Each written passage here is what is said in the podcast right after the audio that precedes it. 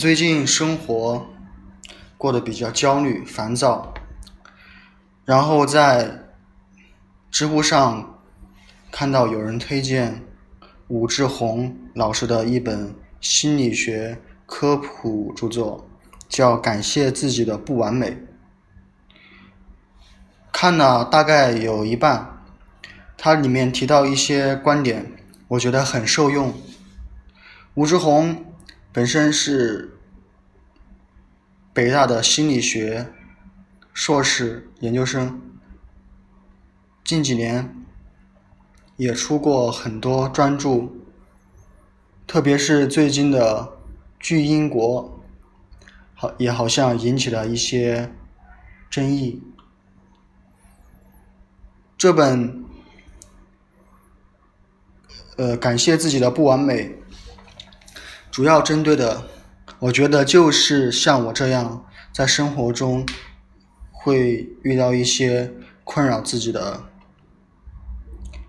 不管是焦虑、烦躁，还是一些为人处事、对待生活的态度方面的困惑，他都有提到怎样去处理这些问题，怎样去跟自己对话。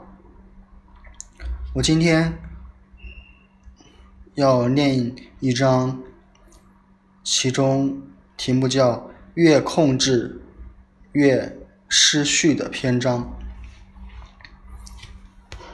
越控制越失序。只有当你缺乏理解的时候，才有掌控的必要。如果你已经把事情看得很清楚，自然就不需要掌控了。小到个人，大至世界，似乎时时刻刻都有失去的事情发生。于是，控制欲、控制欲望生成。个人控制自己，是为了压制一些令自己暂时不能忍受的体验，譬如失去了亲人，这时产生的痛苦太大。我们以前的心理结构会被彻底打破，这是极大的失序。我们恐惧，于是极力控制自己，强人控制社会，有时是为了保护既得利益，但很多时候他们真是希望拯救群体、社会乃至世界。譬如，南京大学和浙江大学禁止新生电带电脑，因为现在的新生。一进入大学校园，容易处于失序状态，这种状态很糟糕。于是，责任很责任感很强的大学管理层要控制这种失序的状态发生。然而，越控制越失序，失去亲人的巨大痛苦，无论自己怎么控制、怎么压制、怎么否认，它都不会消失。相反。它会沉入到潜意识深处，成为我们的意识无法触碰的黑影。这个黑影与我们的意识处于分崩、分裂状态，并常导致一些可怕的、彻底失去控制的事情发生。就对个人而言，其实我们有太多的事情控制不了，很可能我们什么都控制不了。一个女孩脸红。他觉得很不好，于是想控制自己不脸红，但这样努力的结果是，他的脸红越来越严重，他的控制欲望也越来越严重，最终成为所谓的脸红恐怖症。二战时，一位美军美军飞行员骁勇善战，击败无数敌机，他也极他也极像一个钢铁一般，不知疼痛、不知畏惧的男子汉。二战后，他失去了。意大利旅行，他去了意大利旅行，在街头被偷了钱包，这一件小事居然令这个似乎钢铁般造就的男人恐惧发作。原来他以前那种不知畏惧只是一种控制，他其实很胆怯，但他惧怕这种恐惧，这种胆怯，他想压制住这种胆怯，于是表现得勇敢无比。他越胆怯，就越表现的无所惧怕、无所畏惧。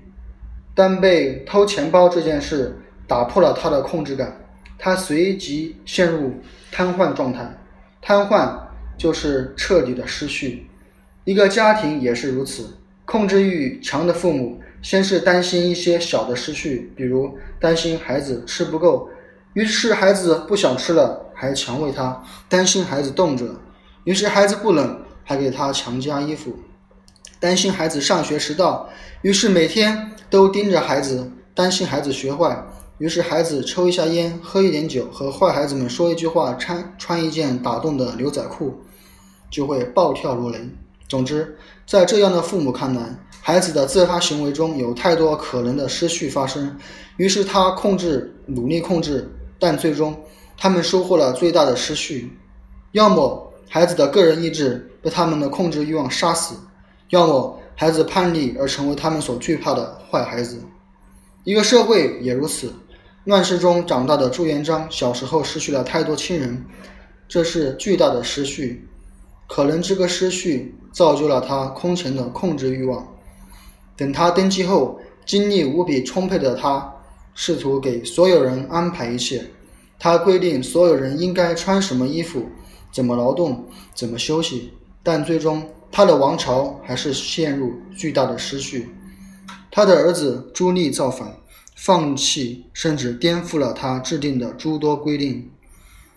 世界历史中有一个几乎颠破、颠扑不破的真理：控制欲望太强的人们，要么他们亲自制造苦难，要么他们的所谓盛世后，接着就是巨大的苦难。一个总是不断诞生强人的社会，必然是一个失序。与窒息不断轮回的社会，古代中国秦统一后的历史验证了这一点，俄罗斯的历史也验证了这一点。有时回想英国和美国的历史，我总觉得似乎找不出一个光彩夺目的超级英雄来。这是因为这样的国家一直处于自由而有序的状态，不需要一个控制欲超级强烈的英雄来拯救。对世界而言，控制欲望是万恶之源；对个人而言，控制欲望是万病之源。强人们其实首先想控制自己的内心的失序，但他们做不到，于是他们去追求控制别人。他们的内心越失序，越渴望控制更多的人。最终，不管他们意识上的目的是什么，制造的或留下的多是苦难。印度哲人克里希那穆提问：控制者和被控制者是怎样的关系？我脸红，我控制脸红，那么脸红和你是什么关系？脸红就是我，脸红本身是我自身的一部分，所以一旦我试图控制脸红时，就制造了分裂。脸红和我不再是一体，脸红被当成了异己，这就是失序的根源。我把本来属于我自己的一部分排挤成异己，于是他开始对抗我，这是最大的失序。于是我更想控制自己，而这个异己由此成长得更厉害，最终成为我极大的苦恼了。再如悲伤，你遇到悲伤自然会悲伤，你遇到悲剧自然会悲伤。这悲伤不是外物，不是异己。而是你自身和你是一回事，在悲伤产生的那一刻，你不是别的，你就是悲伤，悲伤就是你。然而，你试图消灭悲伤，并为此付出巨大的努力，于是悲伤成了异己。你对抗的越厉害，这个悲伤就成为越重要的异己，并最终体现在你的人格上，甚至身体上。愤怒、恐惧、嫉妒的一切情。情绪都是同样的。美国心理学家肯·威尔珀的妻子患了乳腺癌而去世。他生前说，他意识到癌症的根源之一就是被他压制的愤怒等负面情绪。本来他试图消灭他们，但最终他与他们一同被消灭。体验就是我们自身。罗杰斯说：“所谓的自我。”就是一切体验的总和。克里希那穆提更看重当下。他说：“当你悲伤时，你最值得做的就是和悲伤融为一体。其实本来就是一体。这一刻，我就是悲伤，悲伤就是我。但我们总以为，除了悲伤外，还有一个我，他就制造了分裂。无数人会说活在当下，但很少有人知道活在当下是什么意思。这个意思就是，当下这一时刻产生的感觉、情绪和情感，就是当下的唯一。如果你这时脑子还生出了一个我的概念，那么你就是没有活在当下。所谓的我，其实就是过去的一切体验的残留。如果你执着于这个我，你说我悲伤，这时你就和悲伤有了距离，悲伤就不再是治疗性的力量，悲伤就不再是天籁之音，悲伤就似乎成了破坏性的力量。但是，不是悲伤破坏了我，而是我破坏了悲伤。所以，悲伤、愤怒、焦虑、嫉妒等等都不是问题。问题是我们试图消灭他们，我们视他们为失序，我们由此想控制，以为控制的局面就是秩序。其实，真正的秩序是自由，是顺其自然，活在当下。这是一个很简单，似乎又很难懂的道理。我们。因为我们太多时候是抱着我以及我所产生的控制感。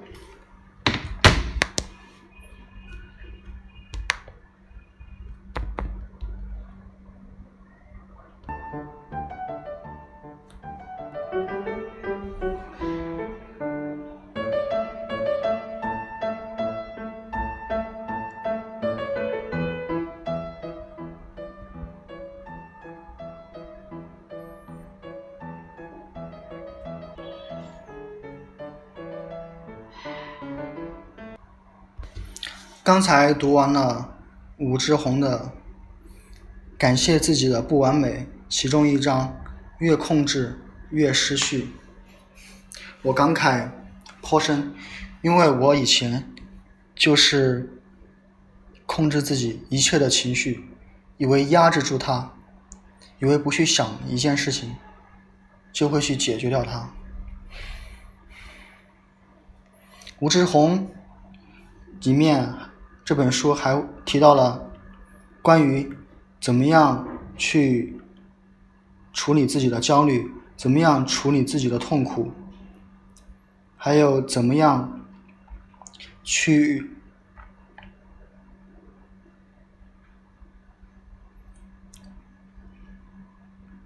处理自己的内疚，还有接受自己，我们作为人的一些负面的情绪。这本书很值得推荐给大家。